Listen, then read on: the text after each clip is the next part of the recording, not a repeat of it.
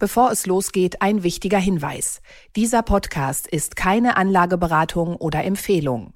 Alle Angaben sind ohne Gewähr. Diese stellen keinen Ersatz für eine professionelle und individuelle Beratung dar. Werteentwicklungen der Vergangenheit sind kein Indikator für zukünftige Wertentwicklung. Aktien fürs Leben. Der Vermögenspodcast von Kapital. Mit Christian Röhl und Horst von Butler. Hallo und herzlich willkommen zu einer neuen Folge von Aktien fürs Leben, dem Vermögenspodcast von Kapital. Wir sind Horst von Butler und Christian Veröll. Der eine, nämlich ich, im regnerischen Berlin, der andere, sprich Horst, unter blauem Himmel in den Bergen und das ganz ohne den Termin- und Partystress des Weltwirtschaftsforums und auch nicht in der Schweiz, sondern in Österreich. Horst, du machst eine Woche Skiferien und da kommen wir natürlich nicht um die Frage rum, wie sieht's denn jetzt aus mit dem Schnee? Und das ist ja tatsächlich eine große Frage, die inzwischen auch in internationalen Zeitungen wie der New York Times äh, diskutiert werden äh, in Bezug auf Europas Skigebiete, ob man da irgendwann so eine gewisse Höhe hat, oberhalb derer man nur noch das Geschäftsmodell hat. Ja, also wir hatten wirklich herrliche Skitage jetzt mit viel Sonne. Jetzt ist es ein bisschen zugezogen und Mitte der Woche soll nochmal eine große Schneefront aufziehen, die sich aber so ein bisschen nach hinten verschiebt. Insgesamt kann ich sagen, liegt genug Schnee zum Gutfahren, aber viel weniger als in den vergangenen Jahren.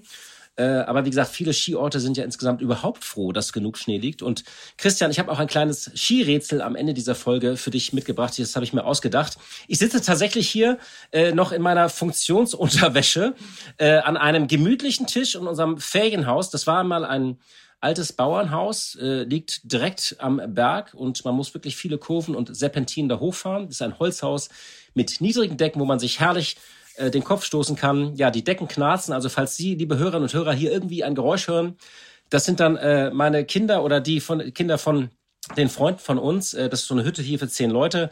Das lässt sich nicht vermeiden. Wir haben einen herrlichen Blick aufs Tal. Und ich habe auch schon tatsächlich einen Aperol Spritz getrunken. Ich bin zwar gar nicht so der Après-Ski-Typ, aber äh, wir sind bei Freunden angekehrt und äh, haben danach eine schöne Talabfahrt gemacht, schon im Schein der Flutlichtanlage. Also ich bin bereit, Christian. Und äh, ja, sollte noch mal viel Schnee fallen, hoffe ich, dass ich nach Hause komme. Sonst muss ich weiter von hier aus äh, ähm, berichten. Aber ich freue mich natürlich schon auf den Tiefschnee. Also mal sehen, wie das Wetter in den nächsten Tagen wird. Dafür braucht es ja noch Meteorologen, aber vielleicht auch bald künstliche Intelligenz. Ist die vielleicht sogar zuverlässiger? Tja, ja, zumindest ist die künstliche Intelligenz derzeit total angesagt und der Hype um ChatGPT hat auch die Börse erreicht. Zwar ist ja dieses Startup OpenAI, das diesen äh, Chatbot entwickelt hat, nicht börsennotiert, aber es gibt hier allein fünf ETFs mit Artificial Intelligence im Namen und da schauen wir mal rein, was da so für Aktien drin sind und ob man die eigentlich unbedingt haben muss. Ja, und Christian, du hast das Stichwort genannt, ETF. Kein geringer als Mohamed El Erian, der seit seiner Zeit bei der Allianz-Tochter Pimco äh, so in aller Welt eigentlich als der große Vordenker an der Börse geachtet äh, wird. Ja, und inzwischen ist er Präsident des Queen's College und der hat einen Gastbeitrag geschrieben in der Financial Times und hat gesagt, ja, die Ära der passiven Investments ist erstmal vorbei. Es ist wieder Zeit für aktives Management. Das ist zwar eine alte These, diese berühmte Jetzt ist Zeit für Stockpicking. Aber ich finde, wir sollten noch mal darüber reden, weil wenn El Erian das schreibt, äh, ja, dann äh, müssen, man, müssen wir das ernst nehmen, seine Argumente. Genau wie übrigens den ersten Börsengang des Jahres, darüber wollen wir auch sprechen. United Internet macht sozusagen einen aufs Volkswagen und bringt eine Tochter aufs Parkett, nämlich den Webhoster Ionos. Tja, und dann nimmt ja die Quartalsaison weiterhin Fahrt auf für Tech-Investoren. Ganz gespannt. Der 2. Februar sozusagen ein Triple-A-Tag mit Amazon, Alphabet und Apple, die an einem einzigen Tag ihre Zahlen vorlegen. Und für mich dagegen mindestens genauso wichtig die Ergebnisse von Procter Gamble, die schon vorliegen und einiges über Inflation und Konsumentenverhalten verraten. The Trend is your friend. Ja, die Welt spricht über ChatGPT, den Chatbot, der mittels künstlicher Intelligenz Begriffe definiert, komplette Fachtexte schreibt, Reiseempfehlungen gibt, bisweilen sogar witzig sein kann. Ich hatte mich schon vor ein paar Wochen mal dort angemeldet und das Programm aufgefordert, äh, mir einen Plan für einen Wochenendtrip nach Aachen zu erstellen. Und äh, ja, ich muss sagen, das Ergebnis konnte sich durchaus sehen lassen. Und klar, den einen oder anderen Restaurant-Geheimtipp meiner Instagram-Follower kennt ChatGPT nicht, aber von den Sehenswürdigkeiten und Übernachtungen her, tja, war das schon so gut äh, wie das, was so manche Magazine bieten. Horst, hast du es denn auch schon ausprobiert? Also ich habe natürlich auch so ein paar Fragen gestellt, weil ich testen wollte so über ein paar entlegene Gegenden und du weißt ja äh, äh meine Heimatverbundenheit zum Werra-Meißner-Kreis. Da habe ich so ein paar sehr spezielle Fragen gestellt. Das war okay, aber dann habe ich tatsächlich mal so neugierig einfach gefragt, ähm, tell me something about the German magazine Kapital und da antwortete dieses Programm, äh, finde ich sehr wahrheitsgemäß, Capital uh, is a German language business and finance magazine published by Gruner und Jahr, is one of the most wide, widely read business magazines in Germany. Und so weiter und so fort. Und das fand ich dann gut. Und dann habe ich noch eine zweite Frage gestellt und äh, ähm, gesagt, tell me something about the journalist Horst von Butler. Ich wollte einfach mal wissen, was diese künstliche Intelligenz so über mich sagt. Und dann schrieb, das muss ich jetzt vorlesen. I couldn't find any specific information about a journalist named Horst von Butler. Could you provide more context or clarify if this is the correct name? It's possible that the name is misspelled, that he is a journalist from a local or regional publication which may not have a large online presence. Das ist natürlich eine Unverschämtheit. Also entweder hat diese KI ein Problem oder ich habe ein Problem, würde ich sagen. Äh, ja, also ähm, lokale Publikation mit geringer Online-Präsenz ist eine, wie gesagt, pa, Frechheit. Ich habe das Spiel natürlich noch ein bisschen weitergetrieben, habe gefragt, wer ist denn dann eigentlich der Chefredakteur von Kapital? Und da antwortete mir diese KI, äh, ja, das ist ein gewisser Ralf Wenzel. Da dachte ich so, seit 2018 soll der Chefredakteur sein.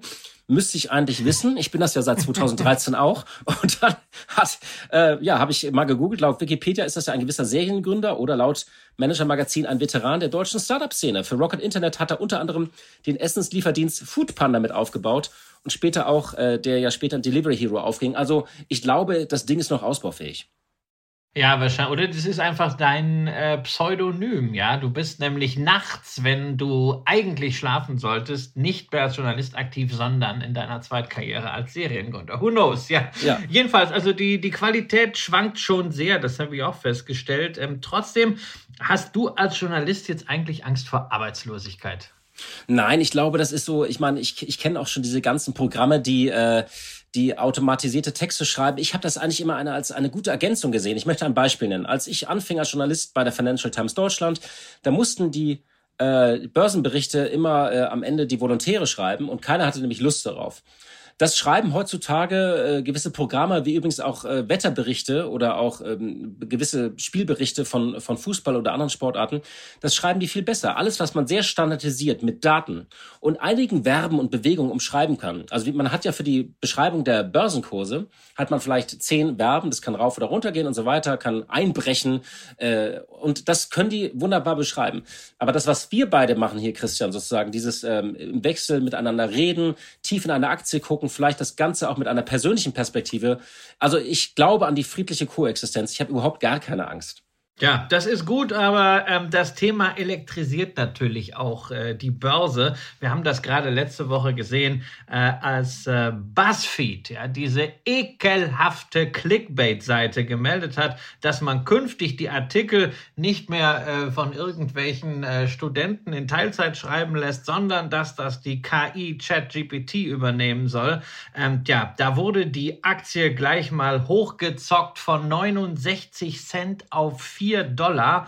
Ähm, wir wollen auch nicht vergessen, ne, sie kommt eigentlich von 10 Dollar, liegt also immer noch unter Wasser, aber einfach mal so schnell hochgezockt. Und Frank Thelen fragte auf Twitter schon, der erste Gewinner von ChatGPT, wer folgt als nächstes? Und tja, wenn man sich das so ein bisschen anguckt, ist das so etwas wie Party like 2021, ja, oder vielleicht auch Party wie im Jahr 2000. Ich erinnere mich da noch gut dran, ja, als selbst die zerlumptesten Unternehmen an der Börse noch einen Hype erleben konnten, vorausgesetzt, sie haben ein .com an ihren Namen gehängt und gaben sich irgendwie so eine Internetfantasie. Jetzt muss es eben künstliche Intelligenz sein oder zumindest muss man mit diesem ominösen Chat-GPT-Entwickler OpenAI zusammenarbeiten. So wie beispielsweise die Bilderdatenbank Shutterstock, die jetzt einen KI-basierten Bildgenerator auf den Markt bringt. Ein bisschen sowas wie die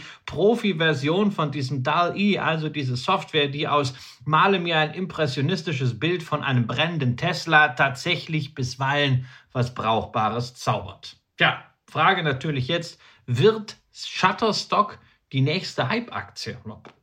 Keine Ahnung, aber vielleicht ist das Unternehmen ja symptomatisch dafür, wie KI in der Wirtschaft dann auch funktionieren kann, nämlich als Zusatzfeature und Beschleuniger für das bestehende Geschäft. Shutterstock macht ja schon über 800 Millionen Dollar Umsatz mit der Verwertung seiner Bibliothek aus über 400 Millionen Bildern und über 25 Millionen Videoclips.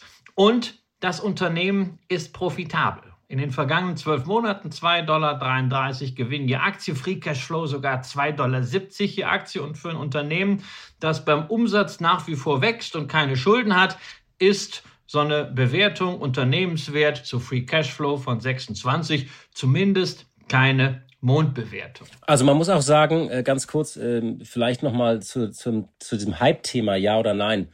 Also ich habe jetzt verschiedene Wellen als Journalist schon mitbekommen. Wir haben vor sieben, acht Jahren auch schon mal groß darüber berichtet. Damals gab es ähnliche Durchbrüche und man kriegt das ja äh, immer wieder auch mit, wenn irgendjemand äh, beim chinesischen Go-Spiel oder bei Schach äh, gewinnt. Äh, also wir erinnern uns an immer diese und äh, ich fand das, das, das, mir hat mal so ein, ein KI-Forscher gesagt, man müsste immer da drauf schauen. Es ist immer Products, Process, Propaganda. Und was nach, für uns nach draußen dringt, ist oft sozusagen die Propaganda. Was damit gemeint ist, das sind sozusagen diese, die Fälle, die einfach ähm, sehr aufsehenerregend sind, sehr, sehr bildhaft, also die uns einfach zeigen, was da alles möglich ist. So, die, entscheidend sind aber tatsächlich immer diese ersten beiden Sachen. Die Produkte, die man tatsächlich schaffen kann mit künstlicher Intelligenz, die Dinge verbessern, das hast du gerade genannt. Oder wenn Unternehmen ihre Prozesse verbessern können, äh, indem sie äh, gewisse Sachen einfach schneller oder billiger machen können, indem sie solche lernenden äh, Programme einsetzen. Ja, und das ist natürlich noch ein Zukunftsthema.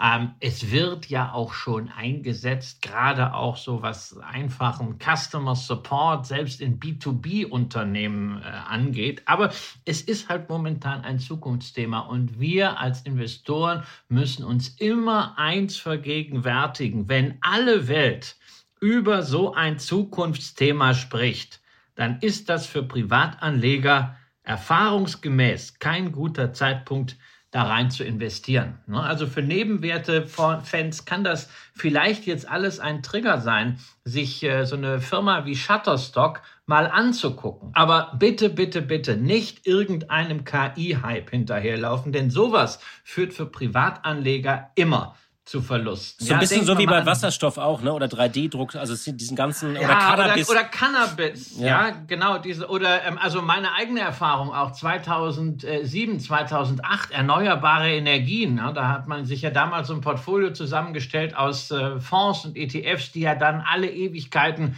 steuerfrei bleiben sollten. Dann habe ich mir natürlich auch Themen angeguckt, die wirklich nachhaltig sind, nicht nur im ökologischen Sinne, sondern auch von ihrer Relevanz. Und dann dachte ich, na klar, das Thema ähm, erneuerbare Energien gehört dazu. Das war der einzige Themenfonds, den ich gekauft habe und der einzige Ding, was wirklich unter Wasser lag. Denn auch das war damals halt ein Hype und dann gab es ein ganz, ganz, ganz, ganz langes Tal.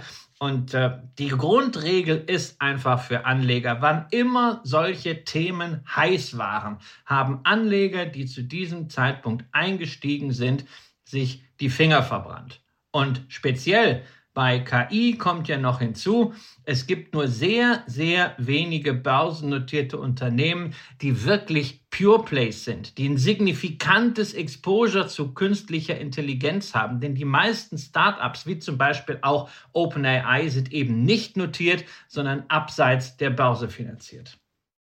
Ja, es gibt allerdings allein fünf ETF, äh, die das Wörtchen Artificial Intelligence im Namen tragen und die insgesamt immerhin 1,4 Milliarden Assets under Management haben. Die heißen dann zum Beispiel von X-Tracker, äh, von X-Trackers Artificial Intelligence and Big Data oder von Amundi Stocks Global Artificial Intelligence oder Wisdom Tree Artificial Intelligence. Wir werden die alle in die Shownotes auch posten. Und Christian, du hast dir die mal ein bisschen angeschaut und äh, hast gesagt, ja okay, da kommen sehr, da sind sehr viele alte Bekannte drin, nicht? Ja, ich wollte ja mal wissen, was ist denn da so drin? Das ist ja das Schöne, dass ETFs und Indizes da transparent sind. Was für Aktien sind das denn, die jetzt als KI-Aktien äh, qualifizieren sich? Und äh, da habe ich festgestellt, die ETF-Anbieter beziehungsweise die Index-Provider sind sich da überhaupt nicht einig. Ich habe mir wirklich diese fünf ETFs von allen Zusammensetzungen her angeschaut, habe es übereinander gelegt und festgestellt, nur ein einziges Unternehmen kommt in allen fünf Fonds vor und das ist der Halbleiterhersteller Nvidia. Zwei Unternehmen kommen immerhin in vier Fonds vor.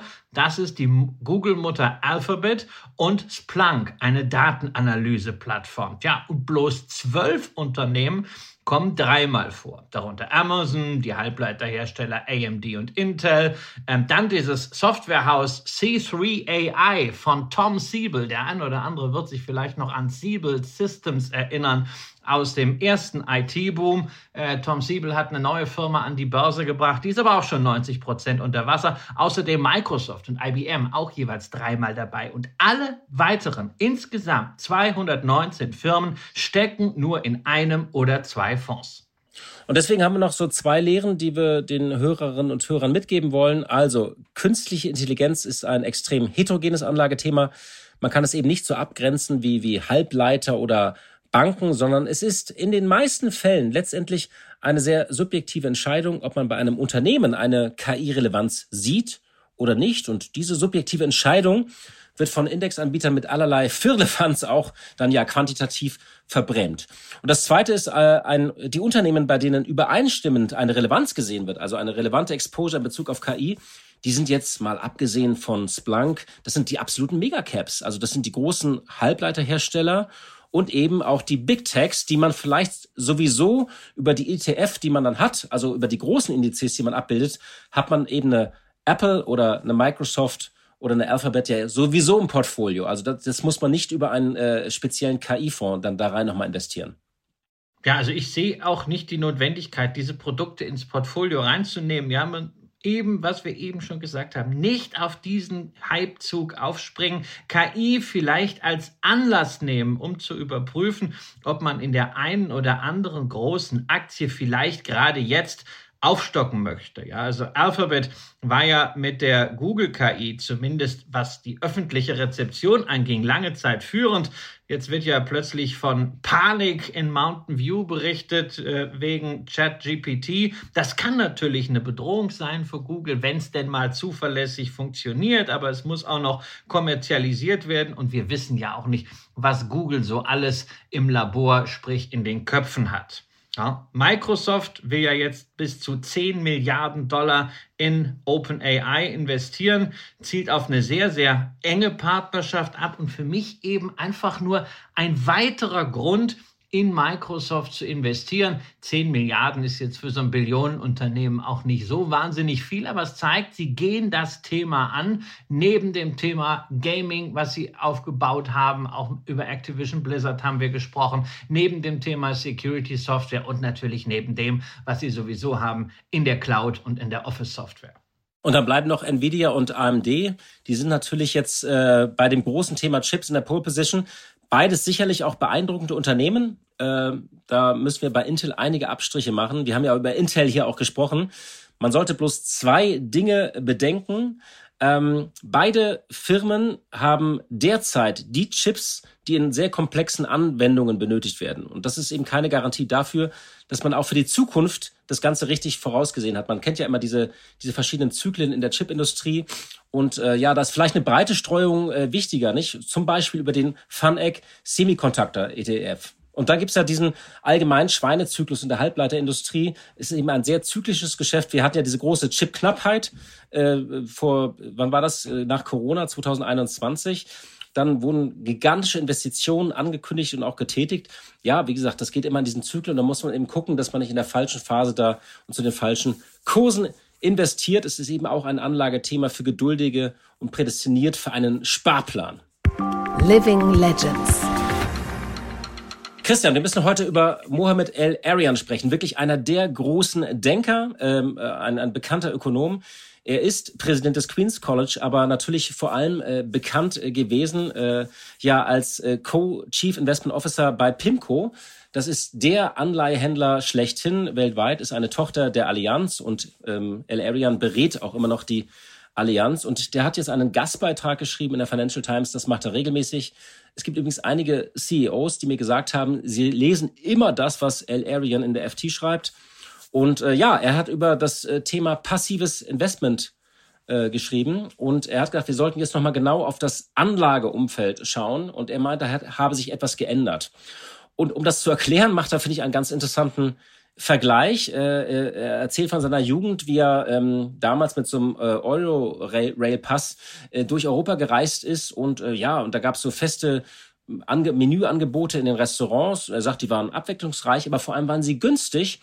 Und er kannte sich natürlich auch in den verschiedenen Ländern jetzt nicht so gut aus äh, ähm, äh, als Amerikaner. Aber er wusste halt immer, was er, es war halt für ihn eine einfache Möglichkeit, seinen Magen zu füllen zu geringen Kosten. Er wusste auch immer nicht nur, dass er satt wird, sondern dass es auch gut schmecken würde. Ja, und er sagt natürlich irgendwie, äh, hätte er jetzt mit ein bisschen mehr Geld und Erfahrung, hätte er sich natürlich anders verhalten. Hätte er sich irgendwie bekannte Restaurants rausgesucht oder auch gewisse Spezialitäten äh, gegessen.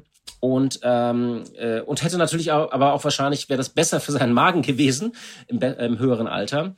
Und er sagt, das ist so ein bisschen auch der Unterschied äh, zwischen aktivem und passivem Management. So, und er sagt jetzt eben, äh, über Jahre haben sich jetzt Anleger eben massenhaft äh, für diesen Ansatz der festen Menüs entschieden, wie er damals als in seiner Jugend äh, bei Eurorail. Und er sagt, man sollte jetzt vielleicht umdenken und doch irgendwie auf aktives Management gucken, denn äh, er sagt, dieses passive Portfolio-Management ist besonders attraktiv in einer Welt, äh, in der die Ergebnisse stark von einem gemeinsamen globalen Faktor beeinflusst werden. Dies war mehr als ein Jahrzehnt lang der Fall. Und da gab es nämlich diese Kombination aus künstlich niedrig gehaltenen Zinssätzen. Es gab massive Liquiditätsspritzen der Zentralbanken und das hat eben praktisch alle Vermögenswerte in die Höhe getrieben. Selbst Zombie-Unternehmen und ja, Krisenstaaten konnten sich ohne große Schwierigkeiten oder Reformen refinanzieren. Und jetzt sagt er eben, äh, das hat passive Ansätze sehr interessant gemacht, weil man konnte so ein bisschen eben mit dem Strom schwimmen und dieser oder mit der Masse gehen und ja, und die Kurse bewegten sich halt nach oben. Das ist wie wenn man auf einem Boot sitzt und äh, ja, sozusagen die Flut hebt alle Boote an. Und er hat gesagt, diese Phase hat natürlich auch dazu geführt, dass sehr viel mehr Anbieter äh, in diesem passive äh, Vermögensverwalter in diesem Markt gedrängt sind. Wir kennen zum Beispiel den Siegeszug der Robo-Advisor. Und er sagt, diese gemeinsame globale Faktor, ja, der irgendwie, es war doch schon, ja, äh, die meisten Notenbanken haben das gemacht. Es gab eine äh, gewisse, ähm, ja, äh, Kongruenz da zwischen den verschiedenen Wirtschaftsräumen. Das habe sich geändert. Wir leben jetzt in einer äh, fluiden Welt, in der Kursübertreibungen und auch die Volatilität ja, das wird immer zunehmen und deswegen müsste man sich mehr mit Preisen beschäftigen. Also ich finde das, äh, du hast ja auch mal diesen Vergleich mit Essen äh, getätigt, Christian, nicht? Ja, also ich muss sagen, zunächst denke ich ja hier vor allem an einen sehr, sehr schönen Film mit Bill Murray und täglich grüßt das Murmeltier. Ja, das ist wie so eine Gebetsmühle, ja, dass Vertreter des aktiven Managements so in regelmäßigen Abständen sagen, vor allem so zum Jahresende oder zum Jahresanfang, jetzt, dieses Jahr ist aber wirklich die Zeit gekommen, wo aktives Management seine Stärken ausspielen wird, wo passives Management nicht mehr funktioniert. Das ist jetzt ein Stockpicking-Markt. Das ist, kommt immer und immer und immer wieder. Jetzt ist El Ariane ja jemand, ähm, der das Ganze intellektuell ein bisschen netter verpackt. Aber ansonsten, es ist doch, es ist doch dieselbe Gebetsmühle. Ja, mit dem aktiven Management, was er jetzt sagt, dass es gerade jetzt besonders spannend sein soll, ähm, weil passiv hat jetzt zehn Jahre funktioniert. Aber gucken wir doch mal bitte ein bisschen länger zurück als, äh, als zehn Jahre. Gucken wir auf die letzten 20, gucken wir auf die letzten 30, gucken wir auf die letzten 40 Jahre. John Bogle hat den ersten Indexfund auf den S&P 500 1975 rausgebracht. Da hat niemand im entferntesten nur an Null- und Niedrig- und Negativzinsen gedacht. Und trotzdem war es doch damals schon so, dass ein Indexfonds bei den Large Caps, bei den großkapitalisierten Aktien den meisten aktiven Managern überlegen war oder umgekehrt, die meisten aktiven Manager haben es nicht nachhaltig geschafft, ihren Vergleichsindex zu schlagen. Warum das jetzt anders sein soll, verstehe ich nicht, weil wenn ich mir jetzt eine Phase nehme, beispielsweise von 2000 bis 2008, also das war jetzt auch kein Ruhmesblatt der aktiven Manager, damals hatten wir ein ganz, ganz anderes Zinsumfeld. Und mir ist generell dieses dogmatische äußerst fremd, ähm, einfach zu sagen, also aktiv versus passiv, sondern es sind zwei Möglichkeiten. Aktive Manager haben sicherlich sehr, sehr viele Felder, wo sie in ineffizienten Märkten tatsächlich A Zugang und B auch Outperformance realisieren können. Aber wenn wir darüber reden, die großen Werte in einem S&P 500 zu schlagen, na, gelingt das wirklich durch aktives Management? Also die Frage, äh, ich, ich, ich stimme dir da völlig zu. Eine Sache sehe ich so ein bisschen anders. Ich finde, El Arian macht eigentlich ein Argument, der, finde ich, so von der Metaebene über das Thema oder das ewige Thema aktiv versus passiv hinausgeht. Und das ist so, dass wir aus einer Phase kommen, wo doch ähm, wo sehr viele Dinge sich in der Weltwirtschaft parallel entwickelt hatten. Wir haben zum Beispiel so, überall haben die Notenbanken, sei es jetzt in den USA oder sei es auch in Europa, äh, die Zinsen niedrig gehalten oder haben die Märkte mit Liquidität geflutet. Und diese Phase endet überall und gleichzeitig driften die verschiedenen Wirtschaftsräume auch so ein bisschen auseinander. Man sieht diesen, diesen Streit um die es gibt einen Streit zwischen den USA und Europa in Bezug auf diesen Inflation Reduction Act. Es gibt sowieso die Disruption zwischen den USA und China. Ich finde diese Beobachtung äh, über, also wie, wie die Weltwirtschaft derzeit verläuft, wir haben ja auch einige Male darüber gesprochen. Die, finde ich, sollte man zur Kenntnis nehmen. Ich mag das einfach nur zu lesen. Ich finde, man sollte das abheften für sich als Anleger und nicht gleich sagen, oh Gott, was mache ich jetzt mit meinem passiven ETF? Da soll man natürlich weiter reinsparen. Genauso wie man gute aktive Fonds kaufen kann. Ich würde da auch keine Religion draus machen. Ich finde bloß diesen Gedanken und den Vergleich von El Arian wichtig und deswegen haben wir ihn hier auch einmal aufgegriffen äh, für diesen Podcast. Ich glaube, man sollte sich eher ein bisschen ähm, bei den äh, Renditen umorientieren. Man sollte nicht die Erwartung haben, dass es so einfach läuft wie in den letzten zehn Jahren, dass man mit Big Caps, vor allem aus Amerika, äh, 10% äh, PA einfährt, auch in den nächsten zehn Jahren, sondern Renditeerwartungen runtersetzen und natürlich auch Strategie breiter aufstellen. Das wird sich entsprechend lohnen. Dann sind wir ja auch bei entsprechenden Faktoren, aber das muss nicht ausgesprochen gegen passives Geld sein. Ähm, da können wir zum Beispiel auch darüber reden, ob nicht zum Beispiel im S&P 500 ein gleichgewichteter Index oder ein Value Index oder ein Minimum Volatility Index oder ein entsprechender ETF nicht besser läuft. Aber grundsätzlich zu sagen, ähm, das es jetzt mit dem passiven äh, Management, den passiven Instrumenten, glaube ich nicht. Ich finde sowieso diese Unterscheidung aktiv versus passiv immer schwierig, weil richtig passiv gibt es auch nicht. Und also für mich, um da nochmal äh, den Bogen zu finden zum Anfang, äh, das Einzige, was ich richtig gut finde an dem von El Arian, ist dieser Vergleich mit dem Essen. Und so sehe ich das ja auch. Also ETFs sind ja im Grunde sowas wie gehobene Systemgastronomie. Ähm, das ist von der Stange, das ist so ein bisschen Einheitsfraß. Das ist aber großartig gutes Essen zum fairen Preis, sowas hier, gehe ich gerne hin, Salat essen bei Dean und David. Ja? Das heißt aber nicht, dass ich nicht auch gerne selber koche, mir also selber ein Portfolio mit meinen Aktien, so wie ich sie haben will, zusammenstelle. Und das heißt eben auch, dass ich trotzdem aber auch mal gern ins Restaurant gehe, in Sternetempel da zahle ich halt entsprechend mehr, habe hoffentlich, nicht garantiert, aber hoffentlich ein besonderes Erlebnis. Und das ist dann für mich der aktive Fonds, zum Beispiel in so einer Nische wie Nebenwerte oder Emerging Markets. Wahre Größe. Ja, wir kommen äh, auf Procter und Gamble. Äh, alle kennen diesen Konsumgüter-Giganten, haben natürlich auch die Produkte äh, vermutlich zu Hause stehen. Er ist überall aktiv. Man kennt es unter anderem von Ariel, dem Waschmittel, von äh, äh Oral-B, der Zahncreme, Gillette, dem Rasierer, Head Shoulders für die Haarpflege oder Meister Proper, um das Haus ja, sauber zu machen, Oil of Olas, Kosmetik und natürlich Pampers, die Windeln oder wenn man erkältet ist, Wick. Also sehr viele Marken, sehr viele Produkte, 80 Milliarden Dollar Umsatz, die Hälfte davon in Nordamerika ungefähr ein Fünftel in Europa und ein Viertel in Asien.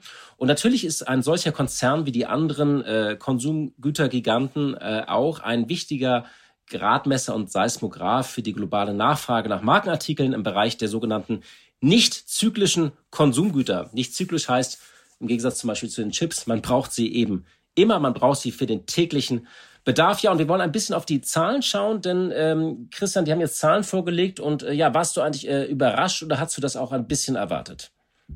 Naja, also auf den ersten Blick Umsatz minus 1%, Ergebnis hier Aktie minus 4%. Das ist jetzt nicht so wirklich berauschend, äh, wenngleich, äh, wie man immer so schön sagt, in Line mit den Erwartungen der Analysten. Wobei, nicht, also was heißt das schon, Analystenerwartung? Ähm, aber man muss halt ein bisschen näher hinschauen. Also was interessant ist, ähm, die Marge, also die Rohmarge, äh, also der ähm, Umsatz äh, minus Wareneinsatz bezogen auf den Umsatz, die liegt im vergangenen vergangenen Quartal bei 47,5 Prozent und das ist sogar ein bisschen besser als in den letzten drei Quartalen und nur ein, zwei Prozentpunkte unter dem, was wir so in den Jahren vor dieser inflationären Tendenz gesehen haben. Und auch die Nettomarge, also Gewinn in Relation zum Umsatz, die ist so hoch wie 2020, 2021, so um die 19 Prozent. Ähm, noch viel spannender aber finde ich die Aufgliederung der Umsatzentwicklung, die Procter Gamble sogar für alle fünf Sparten äh, liefert. Ähm, da sieht man drei wesentliche Erkenntnisse. Erstens, das Absatzvolumen ist um sechs Prozent zurückgegangen. Das heißt also wirklich, in dieser inflationären Zeit kaufen die Kunden weniger. Sie schränken ihren Konsum ein auch was solche Sachen wie Ariel, was Head and Shoulders und Oil of Olas angeht. Also oder hoffen, sie kaufen halt sie die, äh, sie kaufen halt die Hausmarken von den äh, Supermärkten, also oder die billigeren Produkte, nicht? Waschmittel brauchen sie ja. Ja, oder vielleicht benutzen sie auch einfach ein bisschen weniger äh, Duschgel. Ja, vielleicht, äh, man duscht nicht mehr so viel, ne? vielleicht auch ein bisschen weniger Duschgel. Ne? Zweites Thema, auch hochspannend, die Preise sind um 10% gestiegen. Also Absatz um 6% zurückgegangen, Preise um 10% gestiegen. Das heißt, der Konzern hat nach wie vor immense Preiswacht. Man ist also in der Lage, die Volumenrückgänge durch Preissteigerungen zu kompensieren. Wobei ich mich natürlich frage, wie lange noch? Denn wir haben, das hast du gerade angesprochen, eben diesen Wettbewerb durch günstige Handelsmarken, wobei ja auch die ihre Preise anheben müssen, prozentual sogar stärker, da die Margen knapper sind. Und zweitens, Marken wie die von Procter Gamble sind halt auch Gründe, warum Kunden in bestimmte Supermärkte kommen. Und deswegen werden sie auch im Handel dann doch bisweilen zähneknirschend eingelistet. Und was man gerade bei Procter Gamble mit Blick auf Pricing Power auch nicht vergessen darf, die stärken den Direktvertrieb über E-Commerce und Produkt-Apps. Und ein drittes Thema noch aus der Umsatzstatistik von Procter Gamble.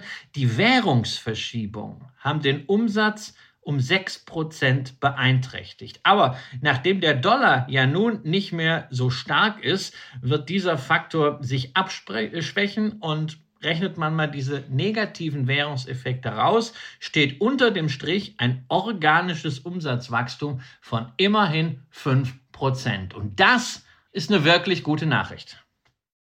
Genau, und in Summe kann man sagen, zeigen die Zahlen, dass eben auch äh, defensive Konsumgüterhersteller, äh, die profitieren nicht von der Inflation, sondern die können bestenfalls die inflationären Effekte kompensieren. Ähm, das funktioniert aber auch nicht ganz kurz auf der Zeitachse, sondern eben erst mittelfristig. Und Procter Gamble hat die Guidance eben auch bestätigt. Sie erwarten bis zu vier Prozent mehr Gewinn als 2022, also 5,81 Dollar. Aber selbst wenn man das Maximum erreicht hat, ist das weniger als die Inflation. Deswegen siehst du die Aktie eher so als eine solide Halteposition, nicht? Ja, die Aktie äh, hat halt von Mitte 2018 bis Mitte 2020 einen großen Schluck so aus der Performance-Pulle genommen, ist ja von unter 80 auf über 140 Dollar gestiegen. Und das Kurs-Gewinn-Verhältnis hatte sich davor ja von sehr günstigen 15 auf 25 erhöht. Und nun ist die Aktie auf demselben Niveau wie Mitte 2020, KGV bei 24. Das ist sicherlich nicht überzogen, angesichts dieser Qualität, aber es ist eben auch kein Schnäppchen. Ne? Der Gewinn muss ein bisschen in die Bewertung hineinwachsen oder der Kurs muss ein bisschen runterkommen, dann kann man auch wieder nachlegen. Bis dahin tröste ich mich mit einer Dividende, die seit 66 Jahren. Und so lange Jahr hast du die Aktie Jahr, auch schon, ne? So lange hast du die Aktie tja, auch schon. Lieber Horst, ich sehe zwar alt aus, ja, aber so schlimm ist es doch nicht. Aber 66 Jahre nicht. Da fängt das Leben an, habe ich mal, äh, hat Udo Jürgens ja, ja, ja, ja, ja, ja. Bei 66 ist jetzt der Trackrekord und zwar nicht der Trackrekord der Dividendenzahlungen, sondern der Dividendensteigerungen in Serie. Das ist also sicherlich schon äh, beeindruckend. Es äh, gibt wenige Unternehmen, die so lange, so kontinuierlich steigern. Rendite mit zweieinhalb Prozent nicht überragend, aber wer eben seit 2016 oder seit 2018 dabei ist, und das ist ja eine Aktie für Langfristanleger, und wer die Aktie zu unter 100 einstehen hat, der kommt auf eine Rendite von vier Prozent bezogen auf den Einstand und der macht sich einfach auch da keine Sorgen. Das letzte. Also, wir haben wieder einen Börsengang und äh, ja, von, von Jonos, das ist ein Webhosting- und Cloud-Anbieter. Ähm, und die streben eine Gesamtmarktkapitalisierung von bis zu 3,14 Milliarden Euro an. Es werden rund 24 Millionen Aktien ausgegeben. Die Spanne soll bei 18,50 Euro bis 22,50 Euro liegen und daraus ergibt sich ein Emissionsvolumen von maximal 543 Millionen Euro. Viele Zahlen. Äh, ja, es gab vorher schon Spekulationen, dass die Marktkapitalisierung 5 Milliarden betragen konnte. Ganz so viel wird es jetzt nicht. Ja, und die Anteilsscheine stammen aus den Beständen der beiden aktuellen Eigner, United Internet, die halten drei Viertel, und Warburg Pincus. Ja, und äh, der Internetkonzern, die steuern so 19 Millionen Papiere rein und der Finanzinvestor rund 5 Millionen Titel. Und die Frage ist natürlich jetzt, ähm, soll man da rein investieren oder nicht? Die sind nach eigenen Aussagen Marktführer in Europa beim Webhosting für kleinere und mittlere Unternehmen.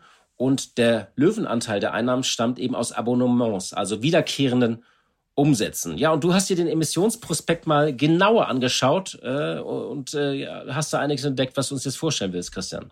Ja, also ich habe mal reingeguckt, ja, insbesondere natürlich in die Zahlen. Der Umsatz 2021 war 1,1 Milliarden Euro und für 2022 rechnete man mit einem Wachstum von 15 bis 18 Prozent. Also es gibt nur einen neun Monatsabschluss. Äh, die restlichen drei Monate sind dann halt Prognose. Da sind die Zahlen nicht rechtzeitig fertig geworden, weil man jetzt im Januar schnell an die Börse wollte.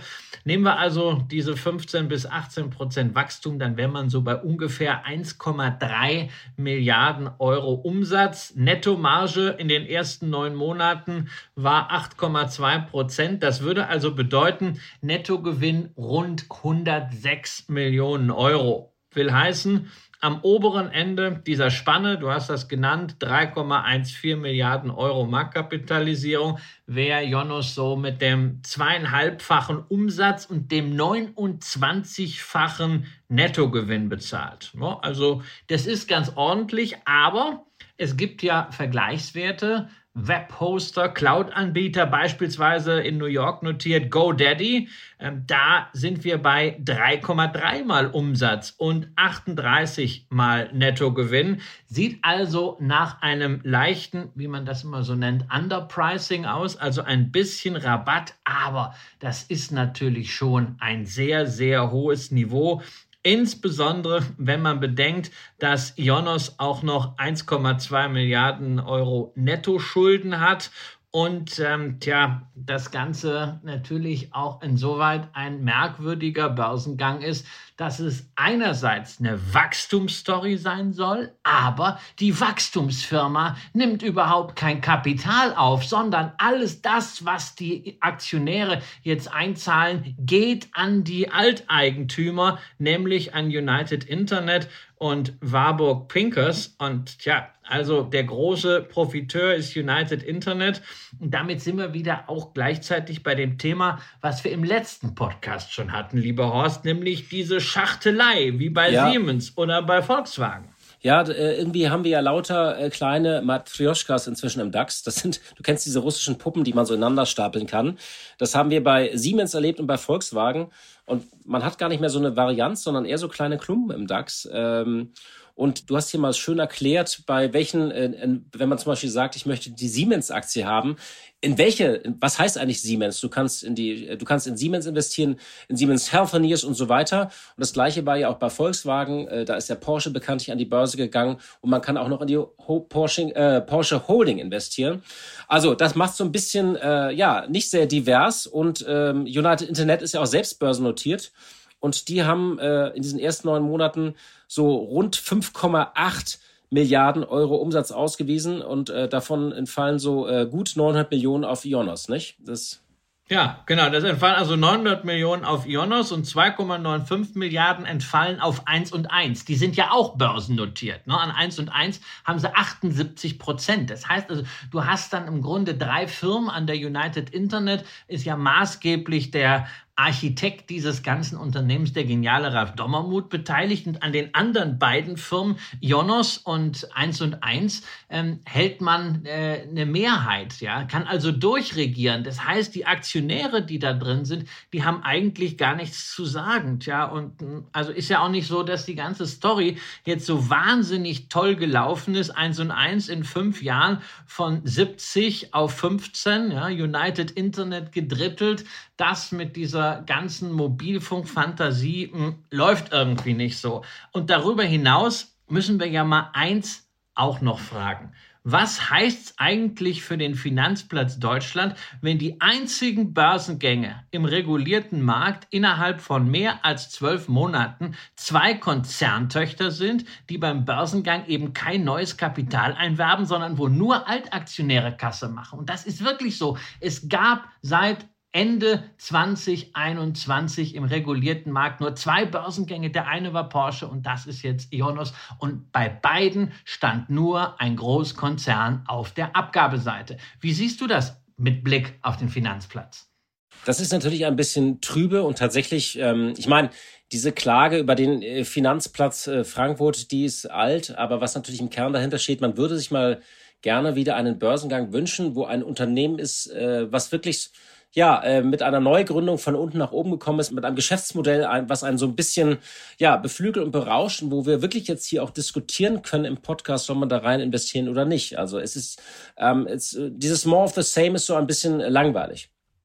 Ja, oder auch nicht, wenn es jetzt nicht eine Neugründung ist. Wir haben so viele Mittelständler in Deutschland, die ja teilweise auch Nachfolgethemen haben, Generationswechsel, wo man sich auch wünschen würde, dass diese etablierten Unternehmen, diese Hidden Champions den Weg an die Börse finden. Aber das tun sie nicht, zumindest im Moment nicht. Da kann man natürlich sagen, naja, der Markt insgesamt ist natürlich schwach. Ja, mag sein. Aber an der Euronext, der paneuropäischen europäischen Börse gab es in den vergangenen Monaten auch immer wieder Börsengänge. Zwar kleiner als das, was wir jetzt hier bei Porsche und Ionos gesehen haben, aber dafür ein gewisser Dealflow und der fehlt uns. Und damit sind wir schon am Schluss und bei meinem kleinen Skirätsel für dich, Christian, was du jetzt bekommst. Liebe Hörerinnen und Hörer, Christian weiß das nicht. Du musst jetzt gut zuhören. Ähm, ich habe so den Tick, wenn ich äh, irgendwo bin, ich gucke dann oft auch gerne auf die Produkte oder die Namen, wenn ich irgendwo einen Namen eines Unternehmens sehe und google das dann und gucke, ob da irgendeine Unternehmensstory dahinter äh, steckt. Und ich habe dir jetzt, ich erzähl, lese jetzt einen Satz vor und da habe ich vielleicht möglicherweise ähm, auch äh, eine Aktienstory äh, drin für, für dich versteckt und du musst nachgucken, ob da überhaupt eine Aktie drin steckt, weil auch im Skiurlaub oder wenn man unterwegs ist als Skifahrer, gibt es sehr viele tolle Familienunternehmen, die nicht börsennotiert sind. Ich lese dir vor. Bist du bereit, Christian? Ja, ja, ich bin bereit. Ich okay. habe keine Ahnung. In diesen Skiferien wollte mir der Skiverleih die neuen Modelle von Rossignol, Atomic oder Völkel andrehen. Ich fuhr aber weiter meine alten Elan von 2007 mit der zuverlässigen Bindung von Salomon. Das waren übrigens damals die ersten Racecover. Die alte Funktionsjacke von Columbia tat es auch noch. Die Doppelmeierlifte fuhren mich wie immer zuverlässig nach oben und an den Pisten standen die Schneekanonen von Demaklenko und Nivis Spalier. So, du hast jetzt eine Woche Zeit nachzugucken ob da überhaupt eine Aktie hab, oder ein börsennotiertes ein, Unternehmen hab, drin ist. Und dann kannst du nachschauen, ob man in die investieren soll, weil Aktien und Schnee, das ist ja so eine Sache, da gibt es ganze Artikel dazu, ob dieses Geschäftsmodell nicht angesichts des Klimawandels auf dem Prüfstand steht.